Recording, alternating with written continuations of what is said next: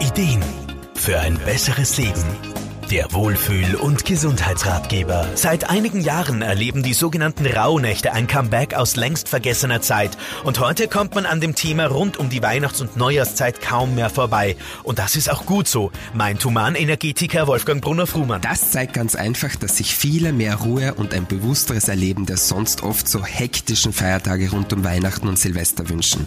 Und die bewusste Arbeit mit den Rauhnächten ist da optimal. Die Rauhnächte erstrecken sich je nach Tradition vom 24. Dezember bis zum 4. Jänner. Mit einbezogen werden dabei aber nicht nur die Nächte, sondern der ganze Tag gilt als Rauhnacht. Es ist ja schließlich die dunkle Jahreszeit. Jede einzelne Rauhnacht, also jeder einzelne Tag, steht für einen Mondmonat im kommenden Jahr.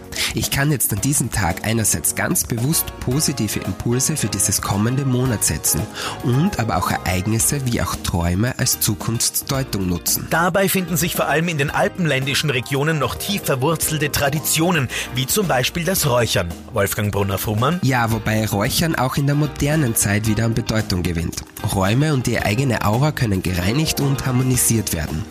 Außerdem nutzen viele Aromaöle, Meditationen, aber auch Affirmationen, Kartendecks oder ganz andere Hilfsmittel, um während den Rauhnächten zu mehr Klarheit zu kommen. Wolfgang Brunner-Frumann empfiehlt außerdem, dass man seine Intuitionen und Erlebnisse notiert. Dann kann man die in den Rauhnächten gesammelten Informationen und Gedanken das ganze folgende Jahr über gut nutzen. André Brunner Service Redaktion. Der Wohlfühl- und Gesundheitsratgeber wurde präsentiert von Soundlarge AT, das Tonstudio für Radiospots, Telefonschleifen und Jingles. Soundlarge geht ins Ohr. Jede Woche neu.